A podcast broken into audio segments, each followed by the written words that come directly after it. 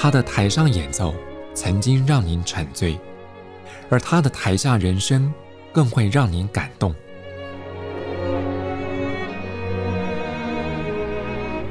国家交响乐团爱乐实验室 Podcast 名家登场，有生命的音符只为您演出。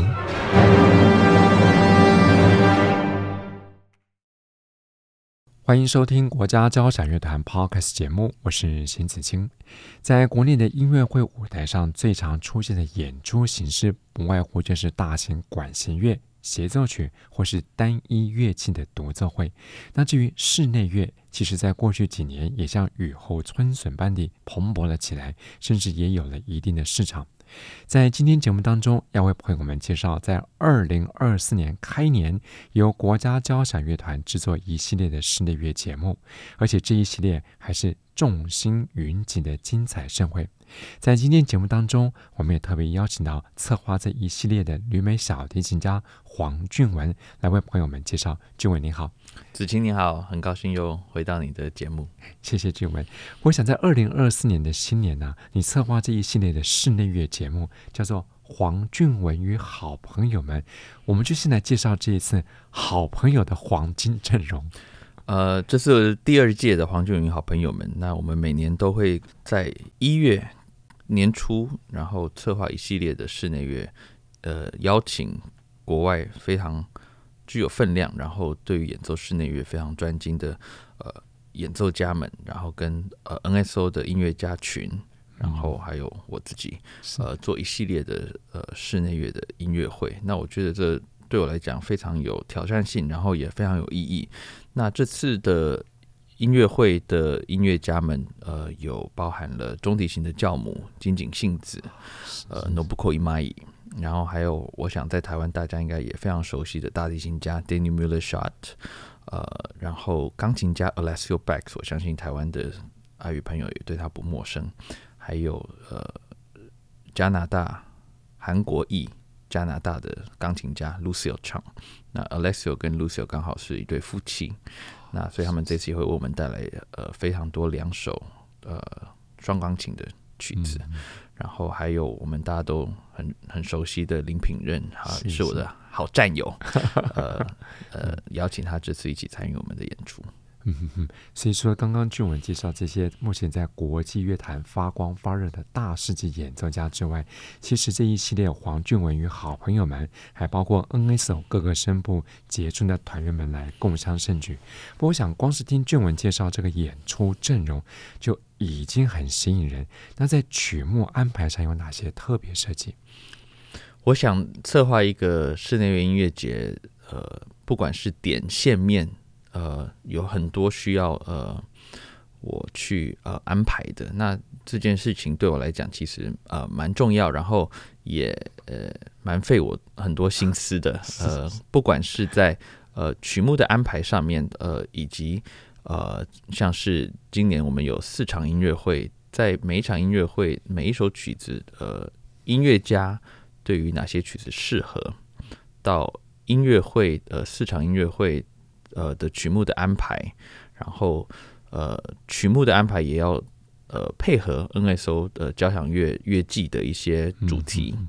然后再来是呃往年的室内音乐节到今年的音乐节以及未来的音乐节呃的一些策划的一些相呼应，然后还有啊、呃、音乐家们之间的 chemistry，呃哪一个音乐家跟哪一个音乐家。搭在一起是最适合的，然后再来是就小的来看的，呃，单场音乐会的曲目，以及四场音乐会，今年四场音乐会的曲四四场音乐会曲目加在一起，呃，来看，对于爱乐朋友、听众朋友，嗯、呃，有一个非常健康的饮食，嗯，呃，healthy diet，嗯，呃，所以我觉得。在各个面相都需要照顾到，所以把这些点线面串起来，我觉得其实非常不容易了。对啊，哇，点线面其实也是纵向跟横向的考量。尤其刚刚俊文提到一个很有趣的话题，每个角色之间他都有自己的人格特质，要把他们那种看不到的 chemistry 要结合在一起，而且像你刚刚提到说，谁适合哪些曲目，谁又适合跟谁组合在一起演出，这个可能不是一般人能够想象到的层次哈。对，也因此我呃在乐季当中，每一年的乐季当中，NSO 的音乐家们呃也会有自己的室内乐的音乐会，在一系列室内乐音乐会当中，呃，我都会特别花时间去观察他们每个人呃目前的演奏状况。呃，虽然我人不住在台湾，但是嗯、呃，每一场音乐会的录音跟影像呃都会都会在我这里，然后我会呃可以去做一些评估，然后去。了解，其实最重要的就是希望可以安排他们适合的曲目。那我觉得这也是因为我会花这么多时间，呃，在观察他们的演奏所需要的。嗯嗯，的确的确。不过我们提到了这个是在曲目的安排幕后的一些事情。那这次呢，四套曲目也搭配刚刚俊文提到跟国家交响乐团年度乐季的特定主题，所以这次的设计有哪些内容？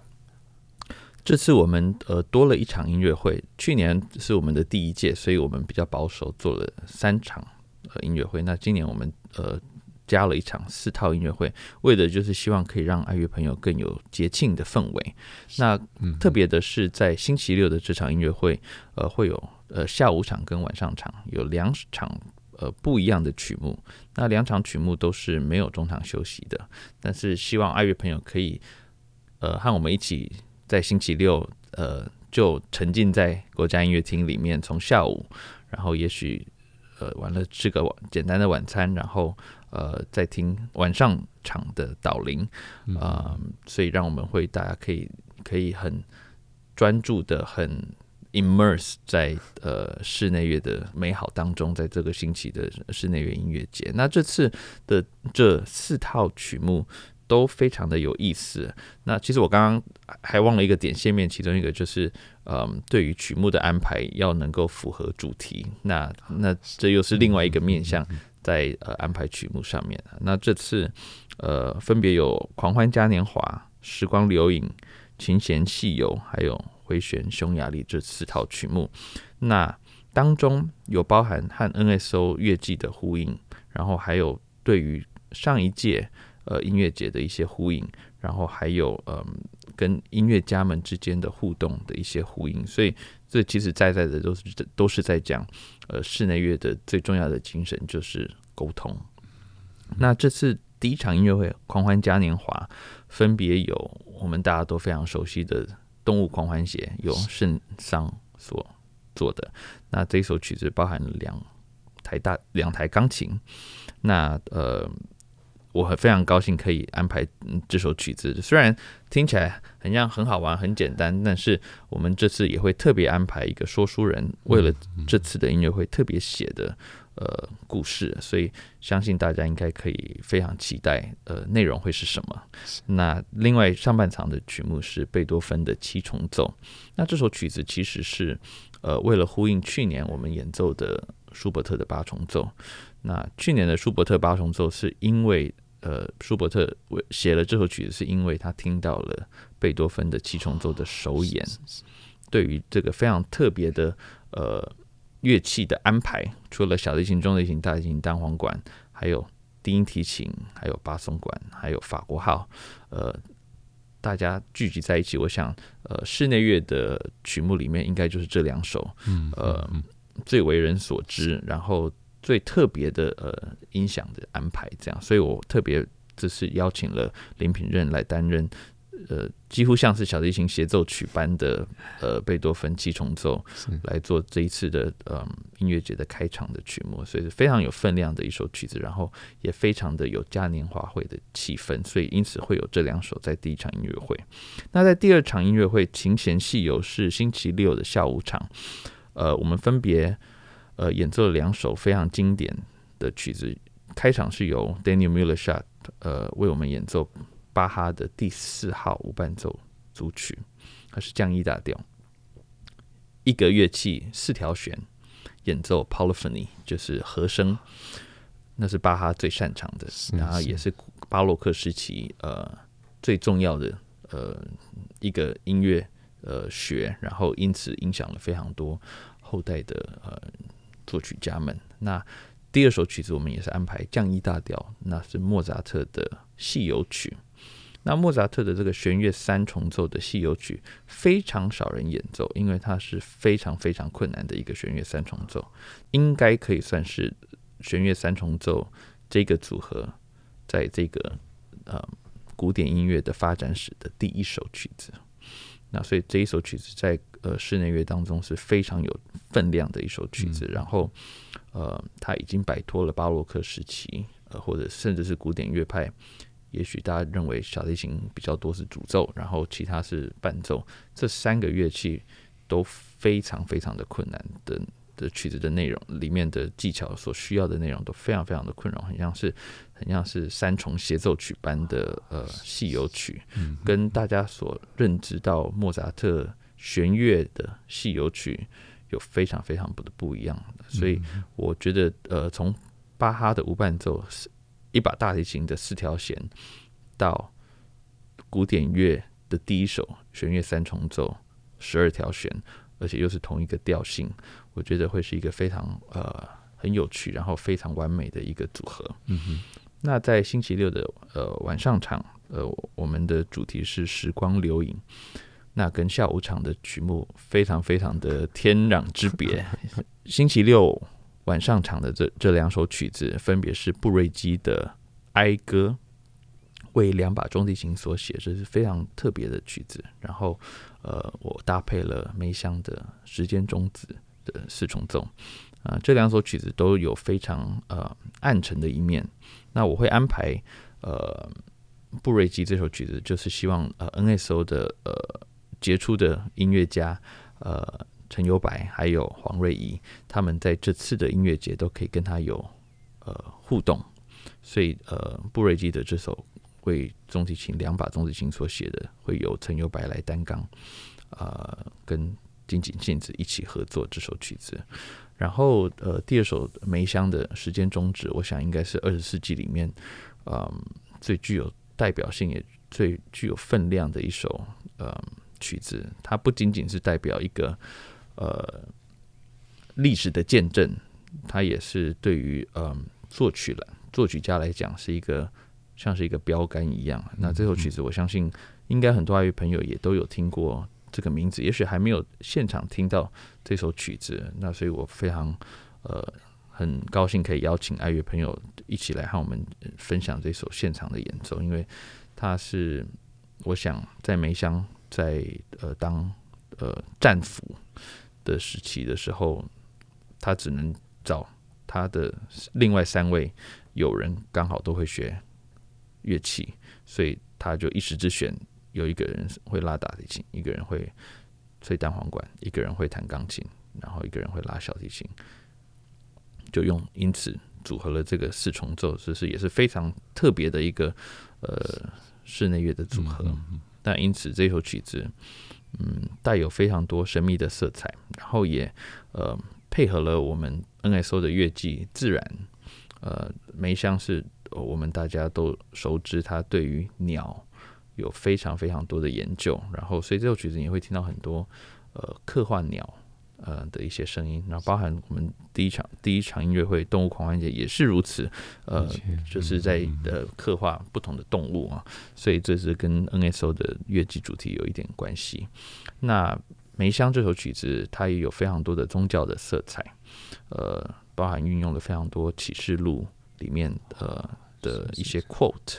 所以这首曲子对我来讲是很有象征意义啊。然后虽然也许听起来不是我们大家所熟悉的。呃，古典音乐的和声学，但是这首曲子我相信是会带给听众朋友有很多的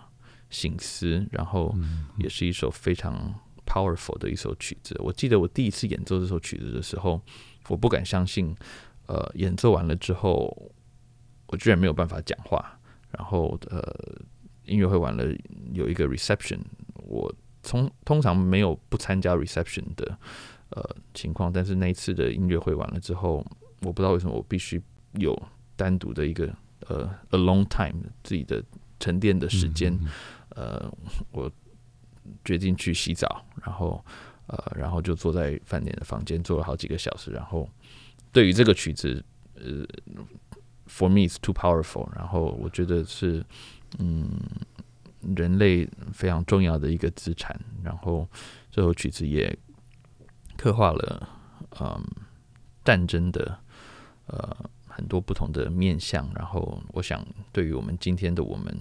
嗯，这首曲子也许有更多的形式吧。嗯嗯嗯。那在最后一首。最后一套曲目，呃，回旋匈牙利，呃，我想又是可以回到比较轻松一面。虽然 Bartok 这一首，呃，为两把钢琴还有两个打击乐手所写的曲子，我想这应该在台湾非常非常少人演奏，因为呃，光是可以找到两个杰出的打击乐演奏家，还有两个非常杰出的钢琴家，呃，已经非常困难了。然后这首曲子，嗯。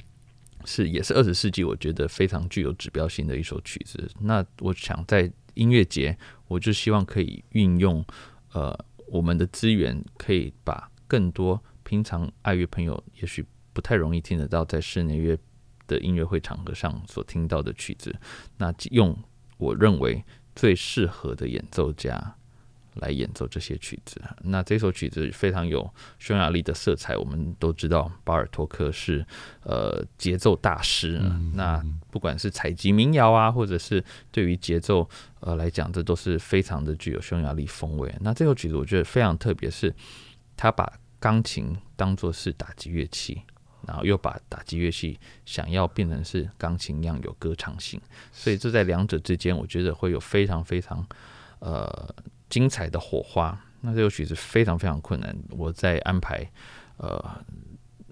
这这这首曲子的时候，我需要花很多时间想说，我们需要多少个彩排，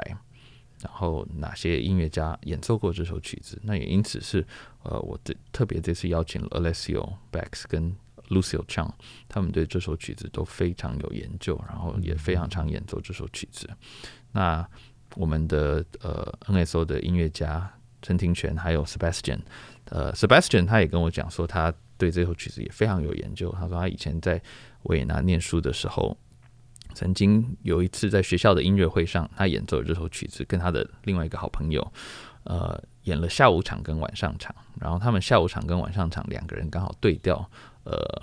声部，所以他说他两个声部都非常都非常熟悉。我就说那非常好，那应该我就更适合我。这次这这次可以呃安排这首曲子，非常难得的一首曲子，所以真的很很很高兴可以邀请爱乐朋友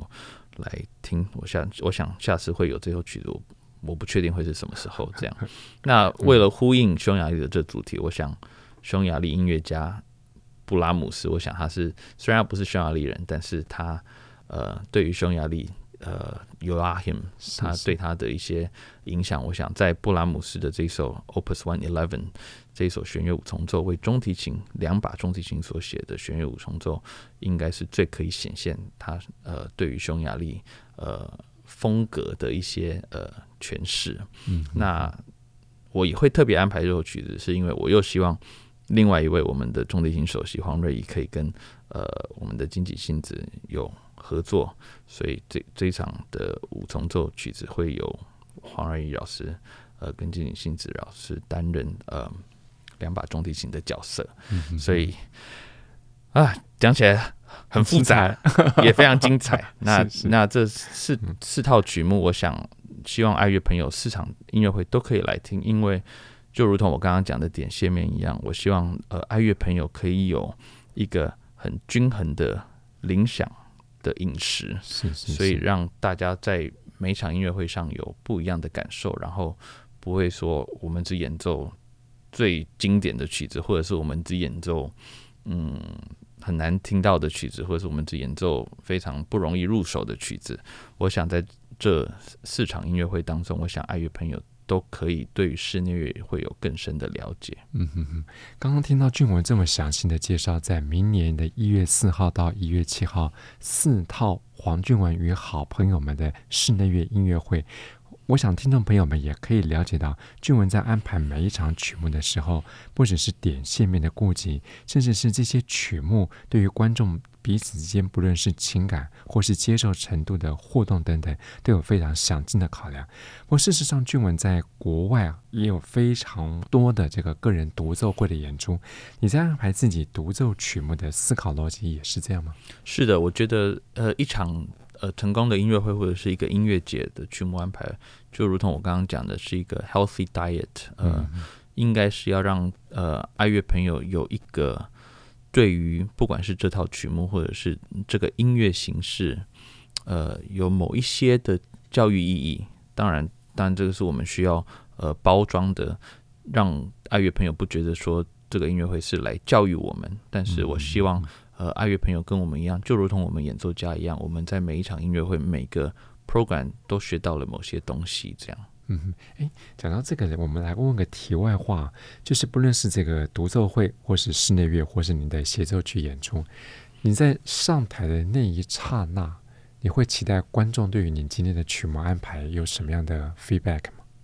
呃，其实我没有太大的期望，但是通常，嗯，每一场音乐会。呃的听众，除非是我没有去过的呃场合，或者是乐团，或者是音乐厅，或者是当地的观众，我想我对于当地的一些呃乐迷对音乐会的期待，呃都会有某一某一种程度的了解。但是其实音乐会很很奥妙的，就是每天的音乐会，即便是同样的曲目，爱乐朋友进来音乐厅，每天。进到音乐厅和我们分享音乐的那个当下的感受都不太一样。也许今天，呃，某个爱乐朋友是抱着非常欢喜的心情进来听音乐会；某些人也许今天抱着工作压力非常大，或者是呃，每个人的每天的遭遇不太一样，所以每个人进来的想法都不太一样。那你要怎么样？如何当一个把大家掌握在你手上的一个音乐家，那我觉得那是需要某一种程度的敏锐度。嗯，那也许就我自己来讲也好，有时候我也没有特别想要去听音乐会，因为那天我觉得可能也许不是很适合我去听音乐会。然后，呃，也许我比较喜欢在家里看棒球，那也是不一样的体会。那呃，所以每个人对于音乐会当天的那个体会，我觉得都不太一样。那嗯。呃音乐家在舞台上就是希望可以呃 convince 爱乐朋友在当天的音乐会上，呃，让我们觉得说我们做的事情是值得他们花时间来听的。嗯嗯，哎，前阵子在国内有个报道还访问过俊文，就提到了关于这个。音乐家的雷达，我想刚刚你在讲到说上台之后，你希望透过自己的音乐能够感动观众，来造成彼此情感的互动，或者说你对当场的观众一些情绪的感应，这就是一种所谓的音乐家的雷达嘛？没错，对啊，我觉得那个是一个音乐家在舞台上，他也会影响你对于音乐的诠释。那之所以每天的音乐会的诠释都不太一样，嗯，那其实跟观众有非常非常大的关系。所以不是只是音乐家跟音乐家之间的关系，但是为什么音乐会是永远没有办法被取代？就是因为观众跟音乐家其实音观众也是在呃创造一个音乐诠释的当下。的确，的确，嗯哼。不过，我们再回过头来谈谈这次安排的室内乐啊。就像今天节目一开始，我们也提到，在过去这几年，室内乐在台湾已经渐渐成为主流，尤其是国家交响乐团策划一系列的室内乐节目，也大大提升了这个欣赏风气。不过，说真的，可能有些观众还是对这类演出形式会觉得有点点门槛。但我想请俊文，以你在国外这么多年的演出经验，对于想要入门的观众，你有什么建议？我觉得室内乐之所以会非常的呃迷人，是因为它有非常多的沟通，有非常多的 conversation。我想这就是我们人社会的一个缩影。我想大家都对于沟通这件事情有非常大的渴望。那我觉得演奏室内乐是所有音乐演奏形式当中最可以有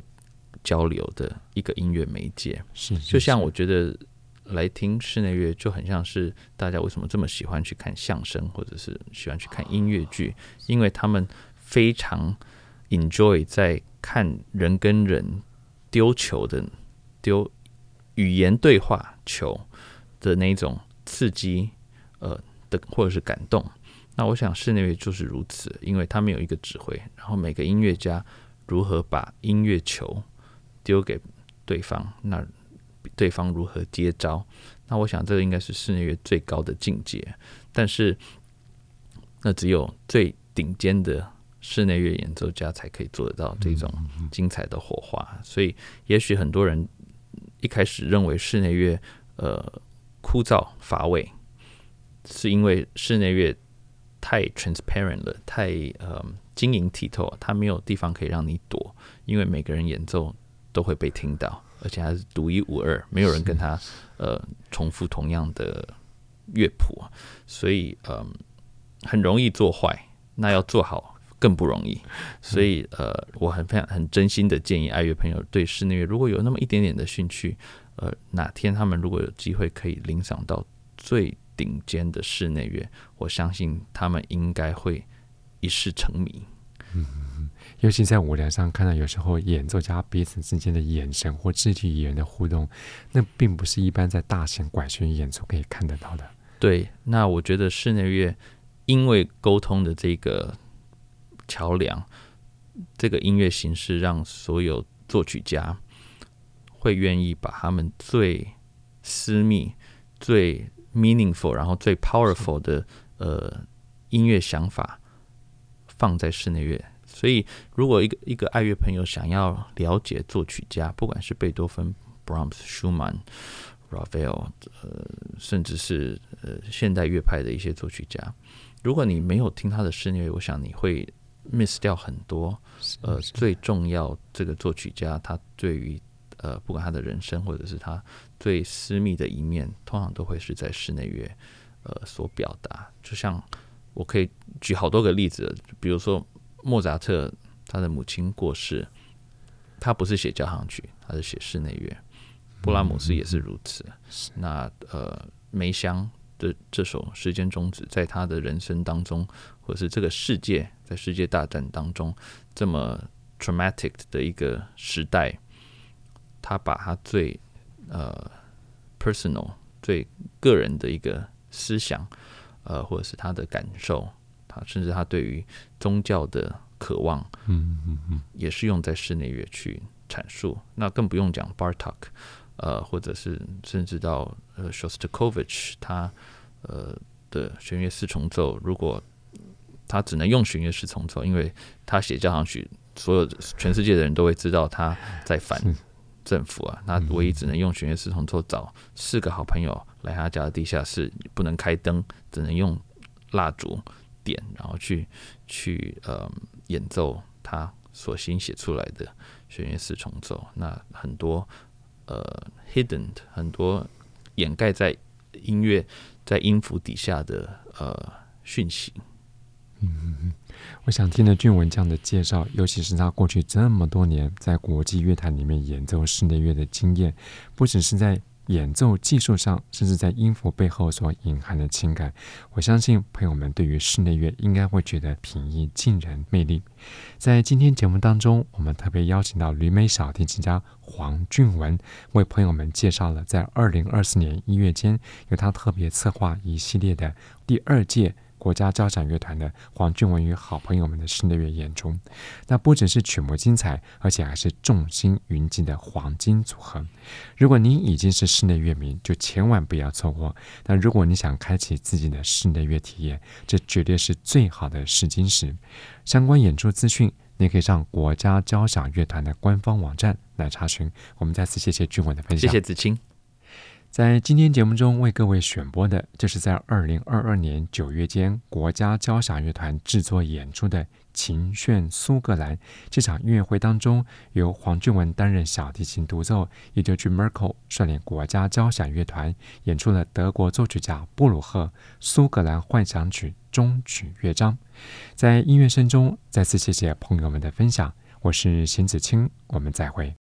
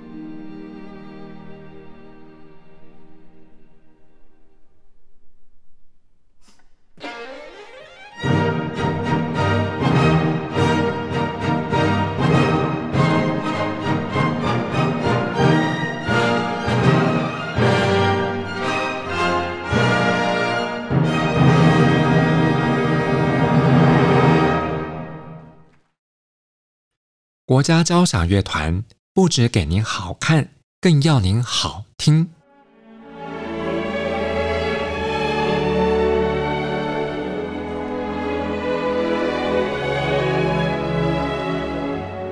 国家交响乐团独家精彩实况，原创 Podcast 节目，舒缓音乐，友善贴心，诚意十足。爱乐实验室 App。温馨登场，请上 App Store 或 Google Play 搜寻“爱乐实验室”。